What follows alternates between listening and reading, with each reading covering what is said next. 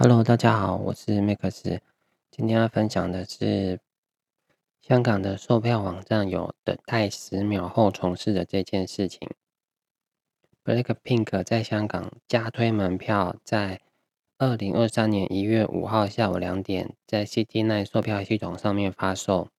大多数的网友在门票卖光之前，几乎都是显示系统会自动为您尝试再次登录，感谢您的耐心等候。然后正中间会有一个蓝色的框框，写过十秒会自动重试。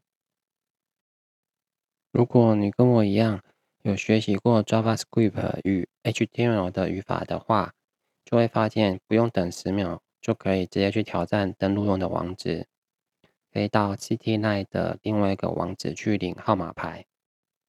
为什么 CT line 会有倒数十秒重试的这个机制呢？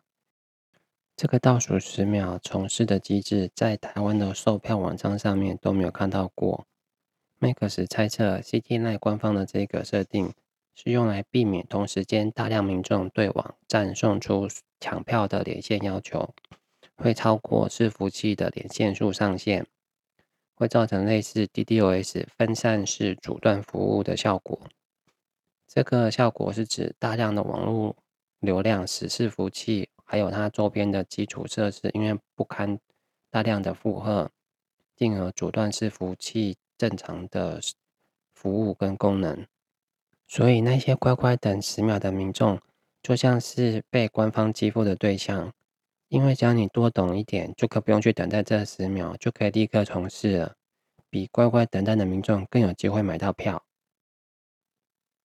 在抢票的时候。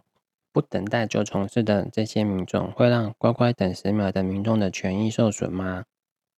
在台湾有两个主要的售票系统是拓元跟 KKTIX。一般的人是使用纯手工去抢票，跟使用抢票机器人相比，纯手工抢票代表使用者的权益会受损吗？这个问题有两个答案：一有受损，二没有受损。在官方的立场，当然是觉得有受损，官方也会努力去防堵。那没有被售票系统检测到的工具，代表就可以使用吗？那如果没有受损的话，代表鼓励去使用辅助工具吗？与其这样子去抢票，为什么不使用登记后抽签的方式来决定谁中奖，不是更公平一些吗？为什么要设计这样抢票呢？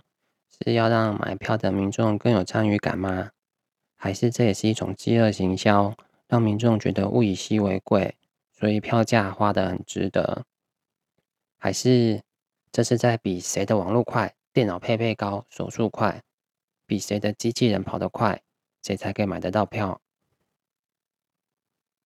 最后，我有写一个免费的 Max 抢票程式，大家可以参考看看哦。今天的分享就到这边，下次见。